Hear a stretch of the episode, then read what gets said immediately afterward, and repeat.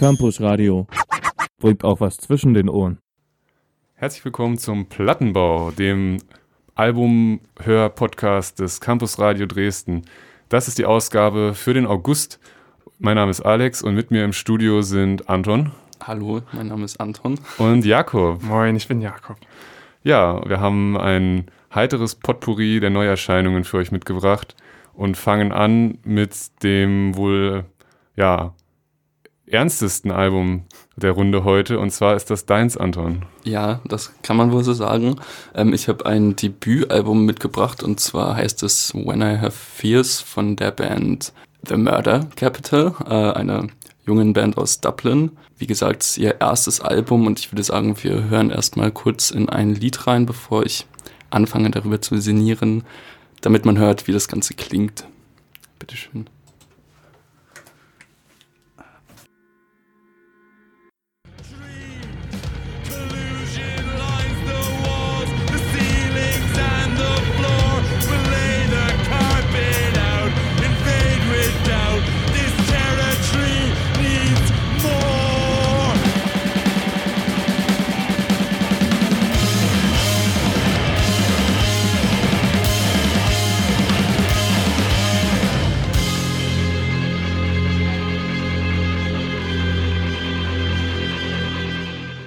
Das war der erste Song des Albums For Everything. Ähm, man hört jetzt schon, dass der Sound ziemlich stringenter Post-Punk eigentlich ist. Das zieht sich auch durchs, durchs ganze Album. Also das ist alles ziemlich aus einem Guss und straightforward, wie man sagt. Ähm, also es gibt auch ein paar langsamere Songs auf dem Album, aber die meisten sind doch recht brachial, würde ich sagen. Also man hat schon das Gefühl, dass sich da das Innenleben der Band sehr stark irgendwie einen Bann nach außen bricht ähm, und ziemlich roh dann auch äh, herüberkommt. Ähm, und ich wollte das Album eigentlich auswählen, vor allem um ein bisschen über diese äh, Szene in England und Irland auch zu sprechen, die da gerade entsteht, weil ich das irgendwie bemerkt habe, dass in den letzten Jahren vermehrt wieder meiner Meinung nach recht gute Gitarrenbands in Großbritannien und jetzt in dem Fall auch Irland, aber das kann man ja doch irgendwie auch unter einen Hut setzen. Oh. Äh, steile These, aber ja, das ist mir aufgefallen, dass es da in den letzten Jahren irgendwie so eine Art Revival gab. Also so Großbritannien war ja schon immer so ein bisschen die Heimat der Gitarrenmusik, aber ja, ähm, ja bis vor ein paar Jahren war da irgendwie so ein bisschen eine Leerstelle, gerade in diesem Punk-Bereich hatte ich das Gefühl und das ist jetzt wieder erstarkt mit Bands wie jetzt The Murder Capital, wobei die ja noch recht neu sind, obwohl die anderen eigentlich auch über die sprechen würde und zwar sowas wie Fontaines DC jetzt auch aus Dublin oder Shame, Idols, ähm, ja, solche Bands, ähm, das stimmt. die doch alle recht ähnlich sind auf eine Art, auch wenn sie natürlich alle ihren eigenen Stil haben, aber doch alle sehr auf, auf diese Punk-Schiene abfahren und ich habe die Theorie, dass das ein bisschen mit dem Brexit zusammenhängt.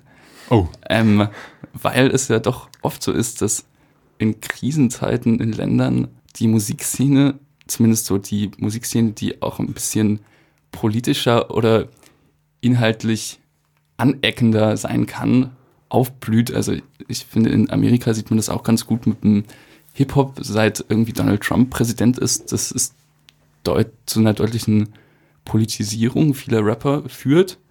Mhm. Ähm, ja, das fand ich ganz interessant und wollte vielleicht mit euch da kurz drüber sprechen. So viel Zeit haben wir nicht, aber ja. Ja, also die These an sich gefällt mir. Aber ich weiß nicht, also ich habe das Gefühl, dass in den USA zum Beispiel es viel zu viele Songwriter gibt, die Songs über Trump machen und die ja. größtenteils doch auch recht platt am Ende sind, weil sich doch viele an denselben Sachen und äh, ja, offensichtlichen Standpunkten abarbeiten, sag ich mal. Aber ähm, diese, also diese Welle dieser Bands, die du jetzt eben beschrieben hast, mit den Beispielen auch, das ist auch eigentlich das, woran ich so gedacht habe, als ich die Band gehört habe. Also Fontaines DC muss ich direkt an denken. Und klar, aber Idols und so erschließt sich mir auch. Ähm, stehen die in irgendeiner Tradition? Gab es da sowas schon mal in Großbritannien? Weil ich habe so das Gefühl, dieses rotzige und leicht atonale im Gesang ist schon was sehr Britisches, oder? Ja, also ich finde, bei dem Album jetzt gerade muss man auch stark an sowas wie Joy Division halt auch denken, weil es auch instrumental, äh, naja, ist halt auch Post-Punk so, es ist sehr stark um über den, den Bass aufgebaut und das Schlagzeug eigentlich. Ähm, und ja, diese Attitüde einfach vom Sänger dann auch, das, das erinnert schon stark daran, äh, das sind ja so Bands wie Fontaine's DC oder Idols auch nah dran, wenn, wenn gleich auch ein bisschen anders natürlich. Ähm, aber ja, daran musste ich auch sehr stark denken. Ich weiß jetzt nicht, was du mit Tradition meinst. Ne? Klar gibt es irgendwie so ja, eine Tradition. Ja, ich würde schon sagen, sowas. Also ich musste vor allem an, an Joy Division denken bei, bei vielen äh, Liedern. Ja. Also ich verfolge diese Band- oder Szene-Tradition jetzt gar nicht so sehr, aber mir ist das auch aufgefallen. Ich habe einiges von Idols gehört und ähm, der Gesang, der eigentlich ja fast eher ein Sprechgesang ist, mhm. ähm, hat mich auch daran erinnert. Ich war dann aber besonders bei dem Song auch irgendwie positiv überrascht, dass es ähm, so ab dem letzten Drittel irgendwie nochmal etwas melodischer wurde und es nicht in der ja eher düsteren Stimmung, sondern in einer melancholischeren geendet hat, weil mhm. Ähm, das nochmal eine andere Facette ähm, aufblicken lässt und das ist mir auch allgemein an dem Album sehr positiv aufgefallen. Ja, also ich finde auch äh, im Vergleich zu den anderen Bands, die ich jetzt genannt habe, ähm, wahrscheinlich sind die es auch alle irgendwie ein bisschen leid, ständig miteinander verglichen zu werden, aber hm. ähm, finde ich, ist der große Unterschied bei diesem Album, dass es doch sehr stark über die Instrumentals kommt, meiner Meinung nach.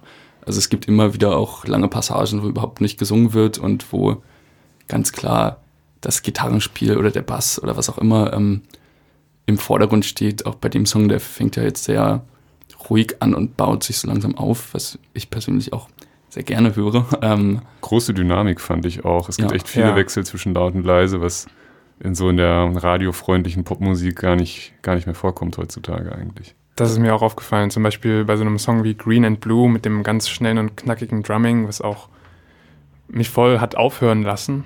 Ähm, aber danach geht womit, womit aufhören? Aufhören, aufhören lassen. Aufhorchen äh, meinst du? Aufhorchen, ja genau. Okay aufhören lassen, äh, das Album nicht zu mögen. Mhm. Okay, gutes Stichwort würde ich sagen, weil das ist dein nächster genau. Track. Soll ich den mal abspielen? Ja, bitte.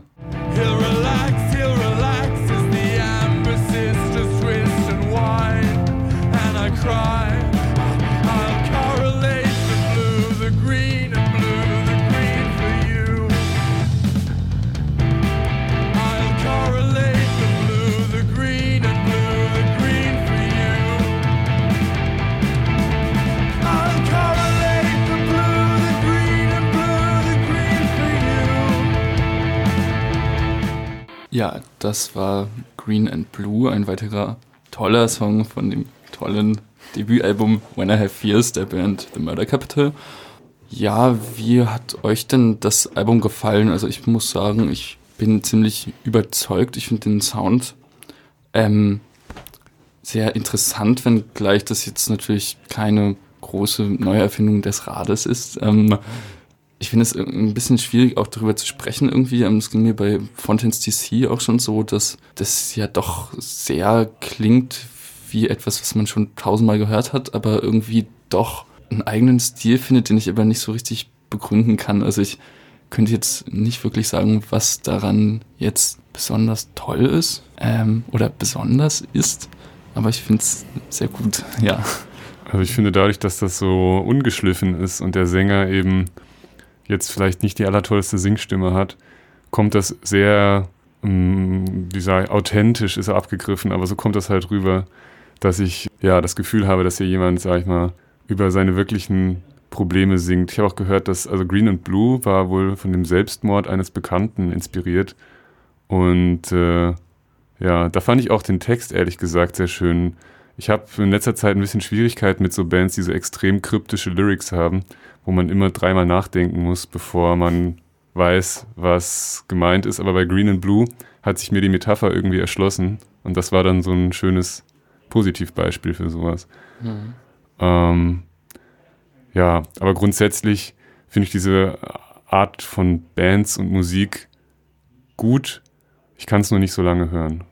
Also mir hat das Album auch echt gut gefallen. Ähm, es hat mich relativ schnell erreicht, eigentlich schon mit dem ersten Song. Ähm, wobei ich auch gar nicht genau sagen kann, äh, warum. Und äh, ich habe überhaupt noch ähm, Schwierigkeiten, diesen Sound jetzt so zu fassen, weil er auch irgendwie trotzdem facettenreich ist, auch wenn es die ganze Zeit natürlich relativ düster ist, aber auch sehr schön. Dieser Stil hat mir schon echt gut gefallen. Was ich mich frage, ist, wie es weitergeht mit solchen Bands, weil ähm, mit Shame, Mhm. Fontaines DC, Murder Capital, das sind alles Debütalben. Da wird sich dann sicherlich auch die Frage stellen, ob sie dann diesen Stil, sag ich mal, der sie alle so ein bisschen ja auch zusammenschweißt, ob sie den alle so weitertragen können, ohne dass dann der, der als letztes sein Album veröffentlicht, dann schon wieder raus ist, weil es den Leuten zu langweilig wird. Aber war das Fontaines DC-Album nicht ähm, viel heller? Und also das hat mir hier, also auf einen, das hat auf mich einen dunkleren Eindruck gemacht. Ja, das würde ich auch sagen. Also, was heißt heller? Es ist irgendwie doch sehr anders, es ist melodischer vom Gesang etc. Und ja, nicht, nicht diese düsteren Basslines und so. Das, das gibt es da eher weniger. Ja, es ist ein bisschen mehr so, finde ich, auf Arbeiterklasse getrimmt. Mhm. bei Fontaines DC, aber grundsätzlich meinte ich jetzt mal. Ja. Okay. Ähm, ja, aber finde ich aber auch eine interessante Frage, die du da gerade aufgeworfen hast, Alex. Das habe ich mich auch schon gefragt, ähm, wie das mit diesen Bands dann weitergeht. Vielleicht schließen sie sich ja auch einfach alle zusammen und machen so eine Supergroup. Wow, Ja. das wird ein enormes English Schlagzeug. Working Class Heroes oder so. Und, ah nee, Englisch ist ja auch wieder falsch bei den Iren, da muss man aufpassen. Ähm, Ja, Ja, gut, dann würde ich sagen, hören wir nochmal den letzten Song, den ich mitgebracht habe, und zwar Feeling Fades heißt er. Ich glaube, es ist sogar der größte Hit laut Spotify. Viel Spaß. together.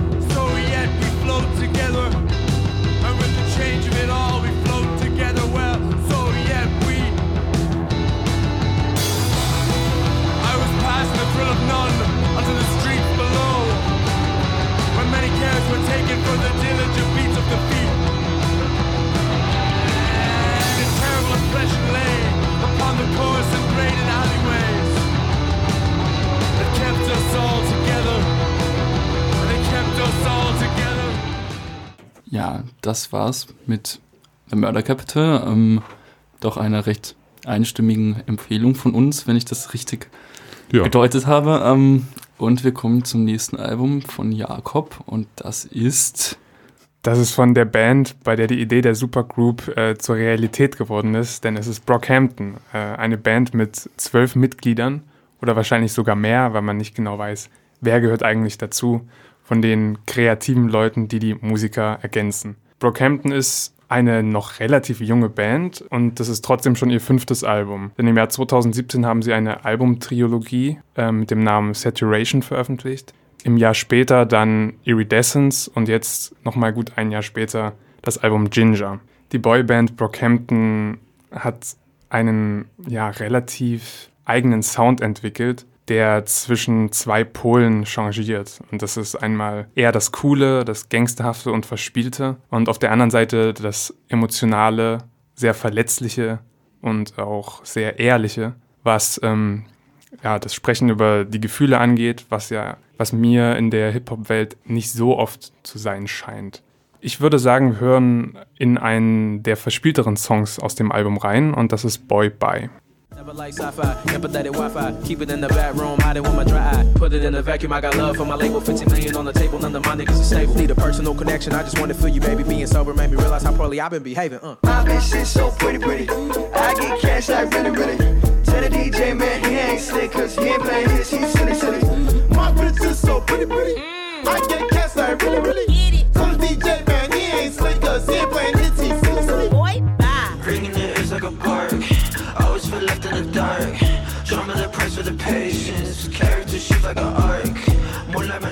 Ihr habt es vorhin erwähnt und schon erwähnt, Kevin Abstract, ähm, dass Trump ihn abfuckt auf diesem Song.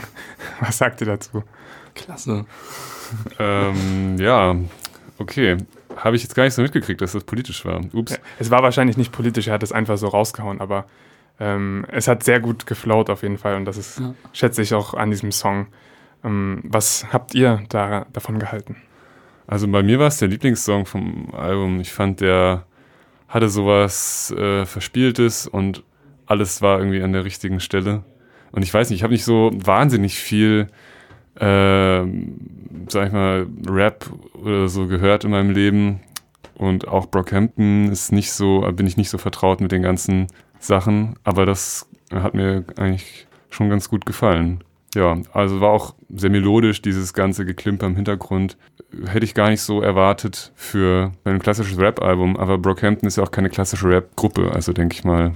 Das ist richtig. Ja, ich würde mich da eigentlich anschließen. Ich fand den Song tatsächlich auch am besten auf dem Album, weil der, ziemlich heraussticht in meinen Augen. Ähm, durch den Sound, der, ich finde, der Song ist sehr, sehr, sehr gut produziert und irgendwie kommt da nochmal so ein anderer Touch dazu, der auf den meisten anderen Songs des Albums nicht so gegeben ist. Also ich habe die ersten beiden Alben von Brockhampton auch bereits gehört, als sie rausgekommen sind. Ähm, danach habe ich dann so ein bisschen den Faden verloren, weil ich auch damals immer so ein bisschen das Problem hatte, dass ich einzelne Songs äh, ziemlich gut fand, aber das auf Albumlänge naja, dann doch nicht so wirklich gelungen fand. Und das ist eigentlich bei diesem Album wieder sehr, sehr ähnlich. Ja. Ja, da kann ich mich auch anschließen. Ich finde, der Sound nimmt sehr viele verschiedene Stimmungen auf. Und das Album ist trotzdem relativ kurz. Ähm, es sind nur 44 Minuten. Und auch da so viele Leute einfach ähm, mit ihrem Gesang teilhaben, ist es äh, sehr, sehr wechselhaft. Und ich finde eigentlich, ähm, es sind super viele tolle Momente dabei, aber ich habe das Gefühl, dafür wird sich nicht genug Zeit genommen, um die irgendwie auszubreiten. Und da ist es so schnell schon wieder vorbei, ob da, obwohl da eigentlich so viel drinsteckt. Ja, das ist auch mein Kritikpunkt irgendwie am Album. Ja, das Problem hatte ich auch. Ähm, also ich finde, es klingt alles sehr mühelos und cool auf eine Art, also zumindest diese fröhlicheren Tracks, aber es klingt eben auch sehr, ja, ab abgeklärt, würde ich sagen. Also als würden die das irgendwie schon seit tausend Jahren machen und nicht, nicht mehr so richtig viel Energie reinstecken. Das ist auch gemein, aber Aber wenn du das so sagst, ich kann ich es das schon irgendwie ein bisschen austauschbar. Also es ist wenig hängen geblieben irgendwie bei mir, Ja, muss ich sagen. also es ist auch ähm, nicht wirklich sehr anders musikalisch Mhm. als die Alben davor. Und ich hatte eigentlich auch gehofft, dass sie sich ähm, etwas mehr neu erfinden, als sie es getan haben. Ähm, ja, was leider nicht geschehen ist, aber was ähm, es für mich noch spannender macht, ähm, zu verfolgen, was sie in Zukunft machen werden. Weil auch der Sound irgendwie gerade relativ populär ist, wenn man sich zum Beispiel Tyler the Creator anschaut Hm. wo auch so viel Stimmverzerren dabei ist und auch die Attitüde sich stark ähnelt. Ähm, Und ich frage mich, wo der Sound ja, zukünftig hingehen wird. Also ich fand, da war irgendwie auch so eine kleine Verschmelzung von Rap und so Soul-Elementen dabei. Also doch viel ähm, Background-Gesang auch dabei war. Ja, das ist äh, auch wie beim Tyler-Album, was ich tatsächlich gehört habe. Aber gut, ich kann daraus auch keine, auch keine Zusammenhänge schließen. Wird Rap jetzt vielleicht weicher? Oder ist das nur eine bestimmte Strömung? Das fände ich ja eigentlich gut, dass es so ist. Ähm, aber die Frage kann ich leider auch nicht beantworten. Ich schon, ja. Super.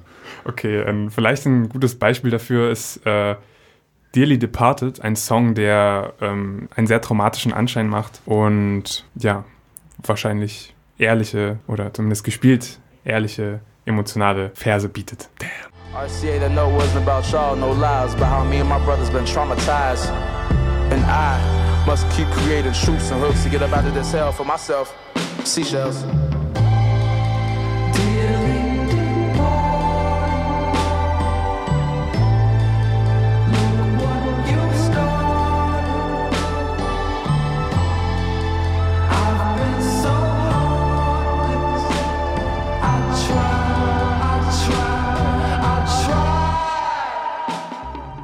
Ja, diese Wut, Verzweiflung und ja, traumatisierte Energie, die dieser Song birgt, hat mich erinnert an das, was ihr vorhin über den Brexit gesagt habt und seine, seinen Einfluss. Weil ich denke, ähm, also solche Momente und Themen gibt es auch auf den anderen Brockhampton-Alben. Es ist relativ präsent und allgemein im Genre ähm, scheint mir das auch sich anzuhäufen. Also vielleicht ist es in, Amer äh, in Nordamerika einfach äh, sehr ähnlich, bloß nicht unbedingt mit diesem politischen Ereignis, vielleicht mit Trump zusammenhängt, aber ich denke eigentlich eher mit der allgemeinen Lebenssituation zusammenhängt. Ich habe das Gefühl, dass es allgemein äh, wieder mehr im Trend liegt, sag ich mal, ein bisschen woke zu sein und äh, Sachen zu thematisieren, die vielleicht sonst keine, keinen Platz hatten im Hip-Hop, ja, weil die Priorität eben darauf lag, dass man möglichst ähm, hart und Gangster rüberkommt. Und jetzt ist es vielleicht eher so, dass man sich denkt, okay, hey, unseren Communities geht's schlecht und woran liegt das eigentlich? Und dass das jetzt vielleicht eher thematisiert wird und dass das vielleicht durch Trump angeregt ist, aber ich glaube, das wäre auch ohne Trump gekommen.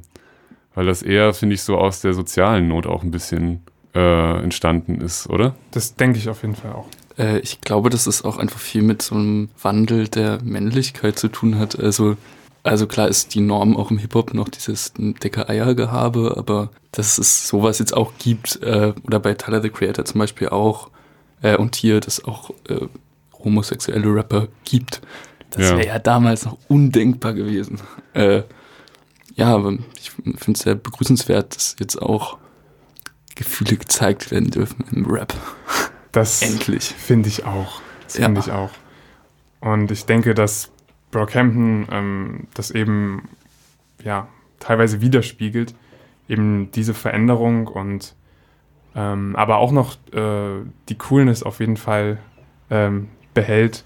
Und ich finde, das zeigt sich relativ gut bei dem letzten Track, der einerseits ähm, ja eine sehr harte rhythmische Untermalung hat, ähm, aber so verträumten Gesang äh, auch besitzt. Und das Ganze hat so eine, so eine fantasievolle ähm, Klangweise, die mir sehr gefällt und die ich an Brockhampton schon immer sehr geschätzt habe. Und deswegen hat mir der Song auch ähm, fast am besten gefallen. Dann spiele ich den jetzt ab. Er heißt äh, Love Me for Life.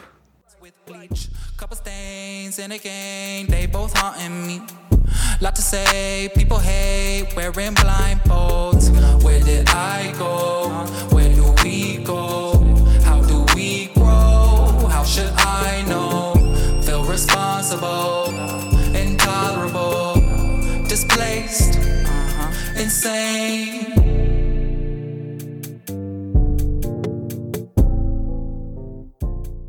Ja, Ginger ist kein herausragendes Album, haben wir festgestellt, aber es ist doch ein gutes Album, wie ich finde.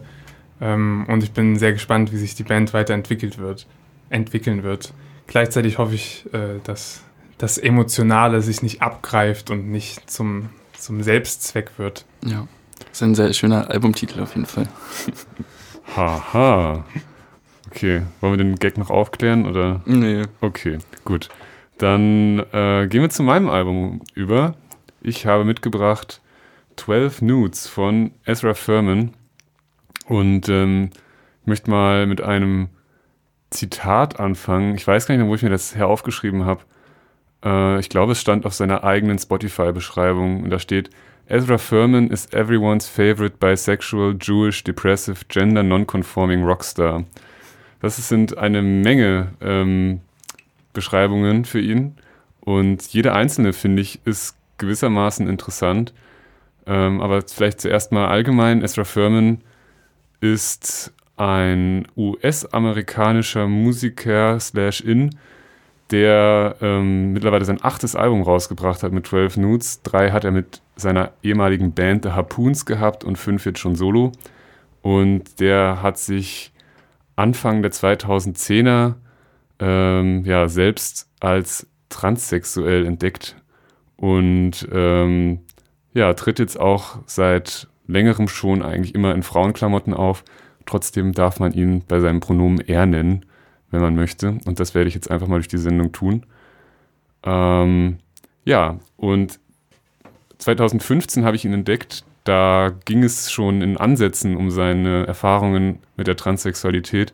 Sein letztes Album von 2017 war dann so eine Art ähm, fiktiver Roadtrip, wo er mit einem Engel, der irgendwie nicht mehr fliegen konnte, weil sein Flügel verletzt war, durch die USA gefahren ist und dort dann gewissermaßen von seinen Erfahrungen berichtet hat, aber bis auf seltene Momente eigentlich alles so in Metaphern.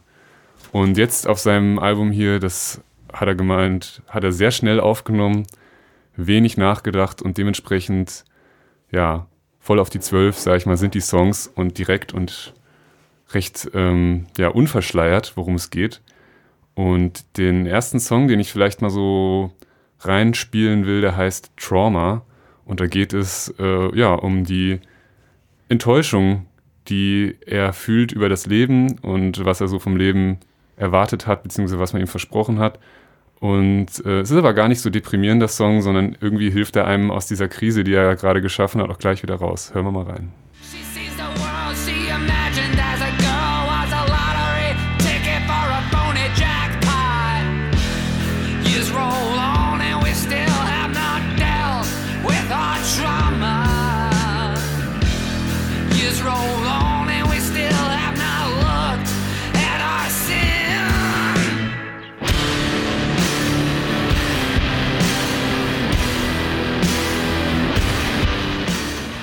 Ja, das äh, kracht ja schon mal ordentlich. Und der Ezra Furman neigt schon dazu, sag ich mal, alles recht groß und vielleicht auch etwas melodramatisch aufzuziehen. Und ähm, ja, auch über seine über seine vielen Alben mittlerweile ist dieses, ähm, ja, diese zu überwindende Depression, glaube ich, schon ein recht konstantes Thema. Aber irgendwie gefällt es mir, weil es eben nicht, es sind keine konstant traurigen Songs, wo man dann jedes Mal danach das Gefühl hätte, man könne sich gleich selber zum Sterben hinlegen, sondern es ist irgendwie so, dass man dadurch auch wieder ein bisschen aufgebaut wird. Vielleicht, äh, wie sagt man, er hat vielleicht so seinen morbiden Spaß, wenn er solche Songs schreibt.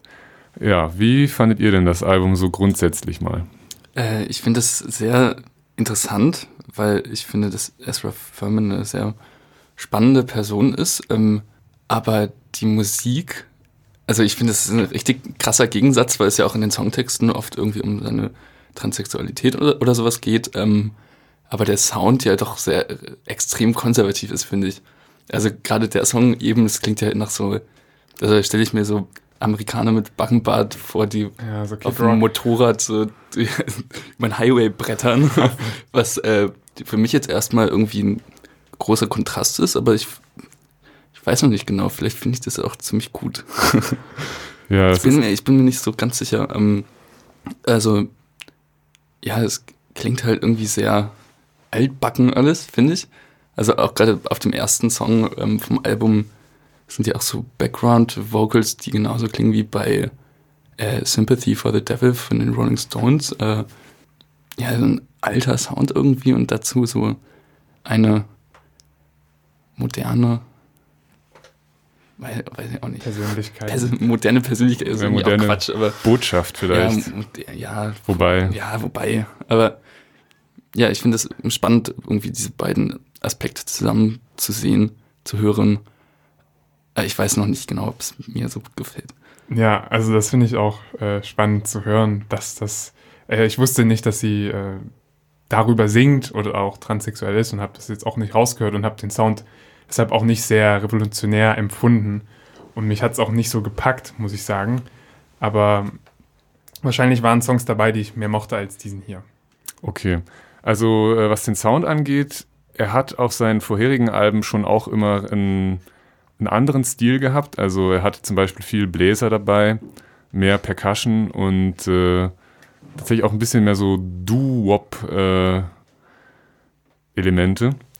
Was du gemeint hast mit dem extrem, äh, ja, so backenbärtiger Rocker-Sound. Also Sympathy for the Devil, ich glaube, das ist schon eine Musikzeit, die ihn auch inspiriert und er hat auch neulich mal irgendwie ein Buch geschrieben für so eine Reihe, die nennt sich 33 and a Third, also so wie die Schallplattengeschwindigkeit. Äh, und das war über Lou Reeds Transformer. Ähm, Ja, das passt ja ganz gut. Genau, ja, und es ist, äh, also ich habe das Album jetzt auch mal angehört.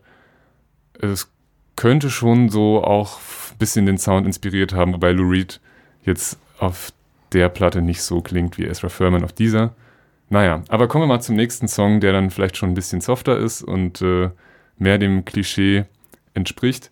Und das ist aber mh, textlich ganz und gar nicht klischeebelasteter Song, denn es heißt, äh, der Song heißt I Wanna Be Your Girlfriend und da singt er tatsächlich darüber, wie er äh, jemandes, oder ich wechsle mal zu sie, wie sie jemandes Girlfriend sein möchte und äh, quasi auch weiß, dass für diese Person sie die Erwartungen an das, was man eben Girlfriend in der heteronormativen Welt nennt, nicht erfüllen kann, dass der Körper nicht stimmt, aber dass sie eben meint, dass äh, sie ja auf einem spirituellen Level das erfüllen kann und möchte. Und ähm, ja, also ich, das ist das erste Mal, dass ich sowas von der Art her überhaupt gehört habe. Und es ist so ehrlich und süß und geht direkt in die Ohren und ins Herz. Ähm, bitte sehr. I sit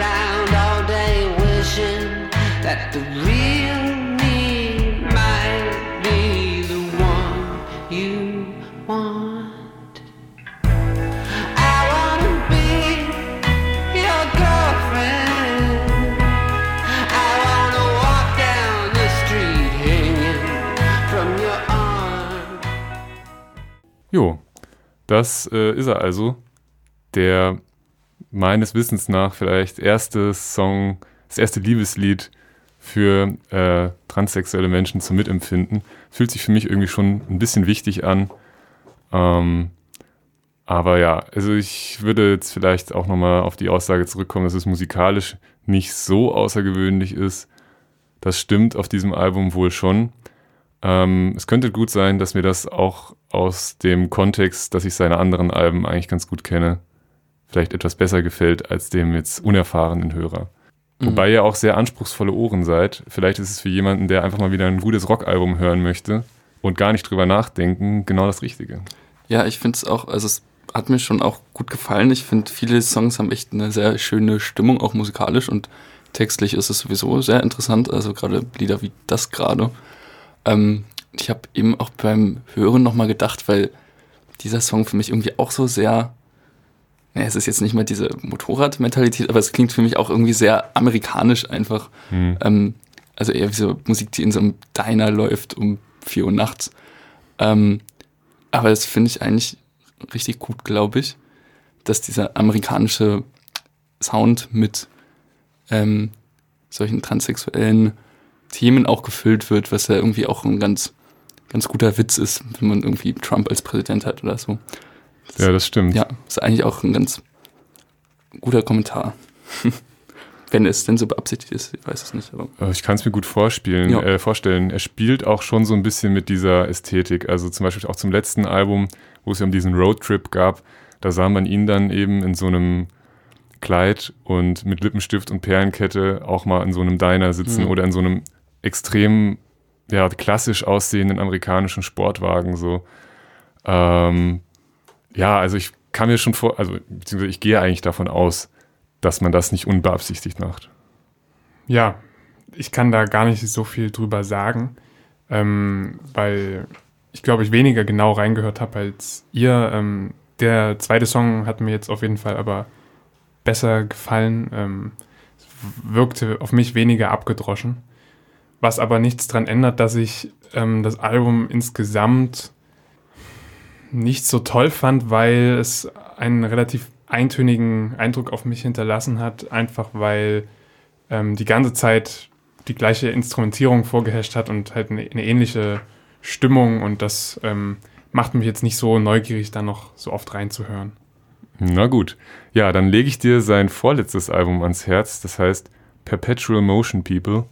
Und äh, da gibt es auch ein Musikvideo zum Song Restless Year, wo eigentlich seine ganze Identität, das habe ich das Gefühl, so ein bisschen von ihm selbst auf die Schippe genommen wird. Also er ist dann so ein Stop-Motion-Video und wird durch die Gegend geschoben und äh, prallt dann mit anderen Leuten zusammen und plötzlich tauscht sich die Kleidung und er ist halt in so einer extrem weiblichen ähm, Outfit unterwegs und äh, der Tod ist kurz zu sehen, was ja auch in seinen Songs irgendwie recht omnipräsent ist. Ähm, ja, ich glaube, trotz aller Probleme und Depressionen, die er hat, ist er trotzdem ein extrem humorvoller Mensch. Und ähm, ich denke, wenn man, ja, ich glaube, das Album ist tatsächlich auch eher was für Leute, die schon ihn ein bisschen besser kennen. Also es sind auch nur 27 Minuten, recht schnell aufgenommen, recht schnell veröffentlicht. Ähm, vielleicht hat er auch nur einen Grund gebraucht, wieder auf Tour zu gehen. Mir gefällt das Album sehr gut, ich bin schnell damit warm geworden und alle anderen können ja mal gucken, ob es ihnen gefällt. Der letzte Song heißt äh, My Teeth Hurt, ist recht profan. Es geht um seine Zahnschmerzen, die bis jetzt noch keiner beheben konnte. Aber auch da ist irgendwie wieder so eine extrem gute Line drin, die ähm, ich jetzt gar nicht zitieren möchte, weil es immer peinlich ist, englische Sachen vorzulesen. Aber schaut es euch vielleicht mal an auf Genius oder so oder hört den Song auch zum Spaß. Auf halber Ähm, Geschwindigkeit. Auf halber Gesch meinetwegen auch das. Äh, ja.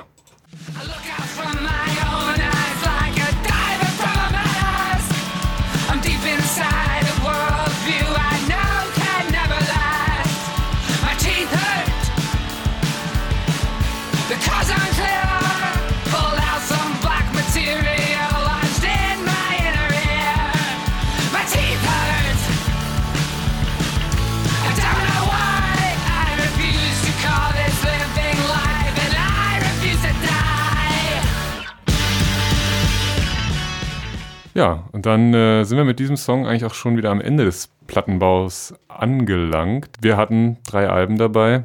Brockhampton, The Murder Capital und Ezra Furman. Ah, jetzt fällt es mir übrigens noch ein. Äh, ich habe einen Funfact rausgesucht. Die Stadt weltweit mit der höchsten Mordrate ist Tijuana. Ah ja, nicht Dublin. Tja. Gott sei Dank. Lügner. Ja, ähm, dann würde ich sagen, bis zum nächsten Mal. Danke fürs Einschalten und Durchhören. Und ähm, ja, auf Wiedersehen. Tschüss, macht's gut. Campus Radio. Im Netz unter www.campusradio Dresden.de